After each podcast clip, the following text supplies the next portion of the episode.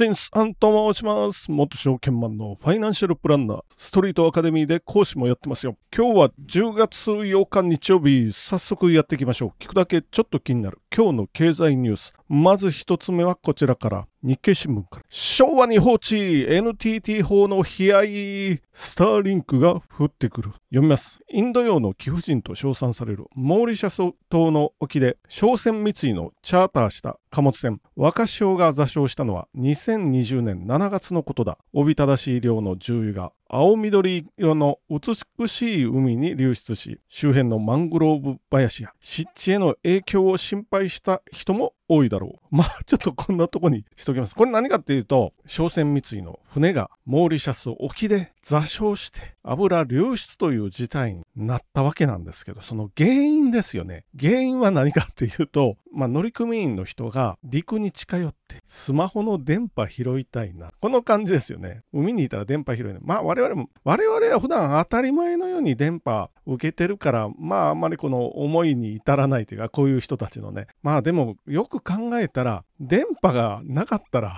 スマホがあっても電波がなかったら辛いですよね。沖合にいて、なるべくね、陸に近寄って電波拾うかなってやってたら、ザザッ座礁した。モーリシャスの沖で座礁した。っていうことですよ。この2020年。まあ今から3年前かな。3年前。7月なんでね。3年ちょっと前です。これが今やスターリンクというあのイーロン・マスク氏のスペース X かな。衛星を打ち上げて、高度は3万6000キ 6000km なんで、まあ飛行機の 飛んでる距離とは全然違いますけど、めちゃくちゃ高い。まあ人工衛星なんでね、3万 6000km から人工衛星でもって電波ですよ。これでインターネットにつなげるっていうのは、まあ、もうご存知の方多いと思うんですけれども、これをイーロン・マスク氏がやってますよ。もう人工衛星の数でいうともう数千個ですから、これマスク氏はまた技術革新を果たしてですよ、あの、ロケットの使い回しっていうのをやってるんで、1回打ち上げるじゃないですか。普通はロケット1回使ったらもう使い捨てですよね。使い捨てになって終わりなんですけど、これをまた回収して、また打ち上げて、また回収して、また打ち上げてってやってるんで、だいぶコスト安く、安いのと、あとまあ、打ち上げる間隔も短くできるっていうので、何千個も打ち上げてこれやってます。で、当然日本も、まあ、ぼちぼちやる人増えてきたんかな。あの、何十センチかのアンテナですよね。家に設置してもできますよっていうことなんですけど、まあ、ただし普通の家はもう99%の、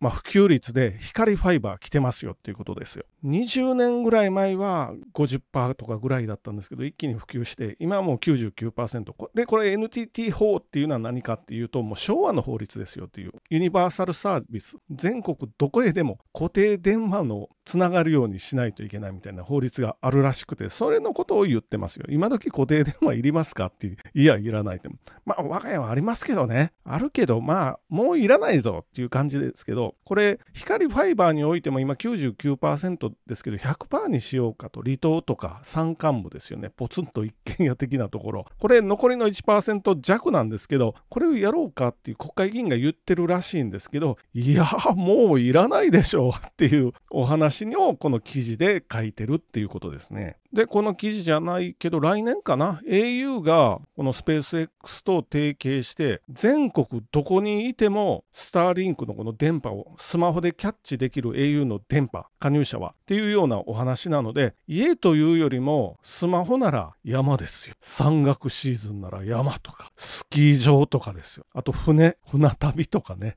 この、もう拾えますよっていうことで。話を前半部分に戻すと、この商船三井の座礁した船、持ってるオーナーは商船三井ですけど、商船三井の他の船にはもうスターリンクのこのアンテナを設置したので、そうすると乗組員の人も電波を拾えるようになったと、快適になったと、こういう記事で締めてました。まあいい、海外の乗組員の方も LINE でもうリアルタイムで LINE とかなんか通信サービスで家族の方と今はどうどうやってるの？っていうやりながら船旅じゃないが仕事か。仕事をまあ進めることができる。まあ例外なのはあれかな。自衛官の特に潜水艦の人たちは、あ、でも日本の場合と、まあ浮かんでくるか、やっぱり原子力潜水艦じゃないので、原子力潜水艦はもうもう潜りっぱなしなんで、下手すると月単位というか、あ、まあ月単位かな。潜りっぱなしっていうことがあるので、まあこういう人たちは例外ですけど、船旅とかね、あと漁船か。マグロ漁船とかカツオの、あとサンマもありますよ。そういう漁船の人たちもつながるようになるんじゃないかな。思いながら次のニュース行ってみましょう。次のニュースは Yahoo ニュース特集からきついノルマ経費は自己負担大量採用大量脱落生保レディの労働実態。読みます。ノルマ達成のために不正行為を示唆された。営業成績を上げろという上司のパワハラがひどい。全国で23万人強を数える。生命保険会社の営業職員からこんな声が続出している。営業職員の約9割は生保レディと呼ばれる女性たちだ。正社員として採用されるが実態は個人事業主で経費などは自己負担きついノルマがあり目標未達の場合は給料が下がったり解雇されたりする。ということで個人の自営業みたいな感じですよね。特に漢字がついた生命保険会社。まあ名前をもう言わないでおきましょう。〇〇生命〇〇生まあこれ時代の流れとしてどうかなっていうのはありますよ。今時ねマンパワーでもってもう入れないですよね職域は。いろいろ守秘義務とかそういうのが厳しくなったんで、まあ、コンプライアンス上の関係で、まあ、昔やってた職域っていうのが、まあ、できなくなりましたよ。まあ、昔はね、あの昼休みにこう座ってたら、会社の机とかに、聖保レディの方が来て、アメちゃんあげますよっていうような感じで、アメちゃんもらって、毎日、毎日毎日いろんなとこ、まあ、関西なんでアメちゃんなんですよ。アメちゃん、アメちゃんあげますよ。最初はね、新入社員入ってたって来て、ならすぐ聖保レディの方が来て、誕生日占いやってるんですけど、みたいな感じで、あ、そうなんだ。もう、あの、新入社員なんで何にも分かってないんだよ。誕生日占いとかやってくれるんだ。まあ、星占いとかね。これで誕生日知ることができますよ。そのレディーの人は。で、誕生日、それで占ってもらって、もう翌週か翌々週ぐらいに、あなたにとって最適なプランはこれですよって何にも話してないけど、みたいな。私独身ですけど、みたいな感じですよ。新入社員なんて入社したての、全然結婚する予定ありませんせんけど、みたいな。そんな感じでこう、プランを出されて。で、いやーってなってたら、グルなん会社の先輩とか。もう、もうこれぐらい入っとけと。まあ社会人になるからこれぐらい、まあ何千円とかこう入って。年、年金保険、じゃあ年金保険でどうですかと。まあそういう営業形態です。これ時代の流れ的にでもどうかな。まあさっきも言いましたけどね。会社には入れないし。で、今選択肢増えましたよ。昔は何にも保険のことわからなかったけど、今や比較して販売できるような、そういう代理店も出てきました。まあでも販売して比較して入るって言ってもそんなに保険っていりませんよっていうお話で、よくよく考えたら遺族年金もあるし、健康保険もあるし、なんだ、労災ね、これ仕事中の怪我とか労災つくし、で大きな会社なら死亡退職金もあるし、みたいなお話、住宅ローン組んでたら団体信用生命もあるし、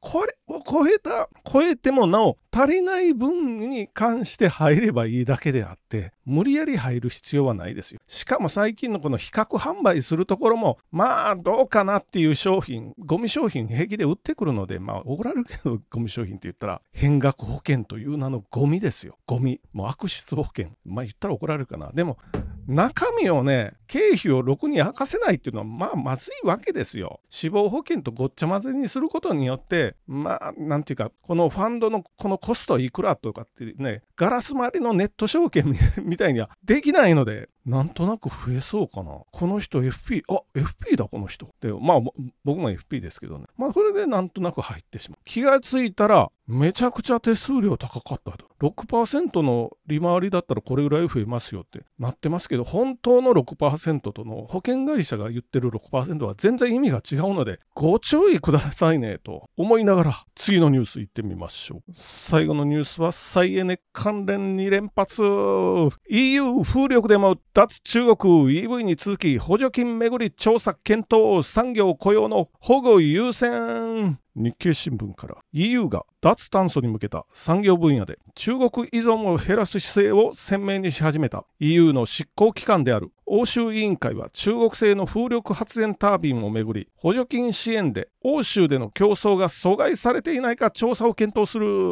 ということでまあ基本的にはもうやめとこうと。中国製はやっぱり EU が言うには彼らは信用できないですよっていうことなんでまあ日本人としてもやばいんじゃないっていう思いますよね。ちなみに存在感も増してますよ。中国中国ね。あの風力タービン風力発電ですよ。1位はゴールドウィンド中国。まあ、シェア15%ぐらい持ってます。で、2位が僅差でデンマークの会。3位は GE、まあ10%強のシェアかな。で、4位中国、10%弱。5位はシーメンス、シーメンスか。スペインのシーメンス系の、まあ、シーメンスはドイツですけど、スペインにあるシーメンス系の会社かな。シーメンスガメサですけどね。その下、中国、中国。なので、これ日本もね、風力発電の今、入札の問題とかね、あの、汚職問題に発展したのやってますけど、あれどうなってんのかな中国製だと思うんですけど、で、日本のメーカーはこの中には載ってないですよ。例えば、日立とかやってたと思うんですけど、この中には載ってません。まあ、EU もようやく気づき出したっていう感じですよ。この再エネ中国製で、まあ、風力も中国製でやって、で、電気自動車も中国、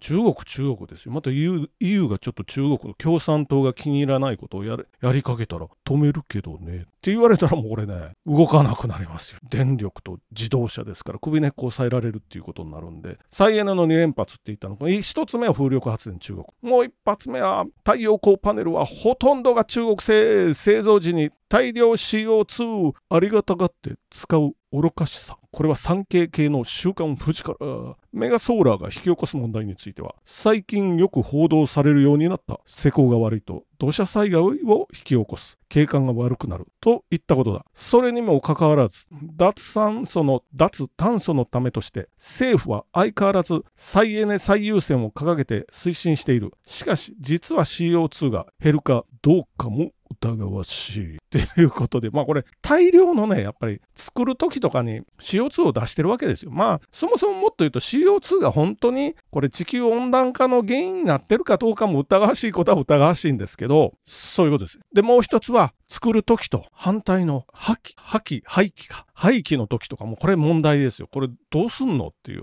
これ災害の時でも火が照ってたら発電しますから危ないんですよね。災害になってこう電力自体が送電網がアウトなっても発電するから、これ水没した時ね、火が当たってたら ビリビリの感電状態になりますから、これどうすんのとか、そういう問題もありますからね。で、もう一回、捨てる時どうなるかわからないんです。わからないです、これね。で、他にもな、なんだ、ほとんどが今中国製なんですよ。もう一つは、これウイグル自治区でで作られてると言われてるので、強制労働問題もありますからね、奴隷のように扱ってますから、ウイグル人。ウイグル人っていうのは、なんていうかな、漢人、アジア系みたいな感じじゃなくて、イスラム教とかなんで、あの、ちょっと彫りが深い顔、まあ西洋的な、あのトルコとかに近いんかな。トルコ人とか、ああいう感じに近いような感じで、感じで、まあそこで強制労働、疑惑ですよ。疑惑というかもうね、疑惑じゃないぐらいまでになってますけど、他の国が調査に行けないので、一応まあ内政のことになりますから、ねこれは日本のマスコミだけはなぜか言わないけど、結構イギリスのあの BBC っていう公共放送入って、まあそれなりの騒ぎにはなってますよ。で、この太陽光パネルなんですけど、まず原発1基分相当の電力を発電しようとしたら、山手線ありますよね、東京の山手線。まあ結構広いエリアだと思うんですけど、この内側の面積の2倍必要ですよっていう感じなんで、これ本当にできんのって、原発1基でそれですから、しかも当然夜とか雨の日とか発電量、あ、夜はもう完全に止まるし、雨の日とかもかなり落ちるっていうことなんで、しかもそうなるので、バックアップ用の火力発電施設、同じだけ発電できる施設いるので、雨とかになったら、すぐあの火を起こして、火力発電所を稼働させてやらないとダメですよ。それで大丈夫ですか？無駄なんじゃないですか？ダブルで施設いりますよ。っていうお話とかもあるので、この中国製の風力、太陽光、これに頼っていって大丈夫なのかな？いうように思いながら、まあ、あんまりこの再エネに関しては幻想は抱かない方が僕はいいかなと思いながら終わっていってみましょう。では本日もご清聴ありがとうございました。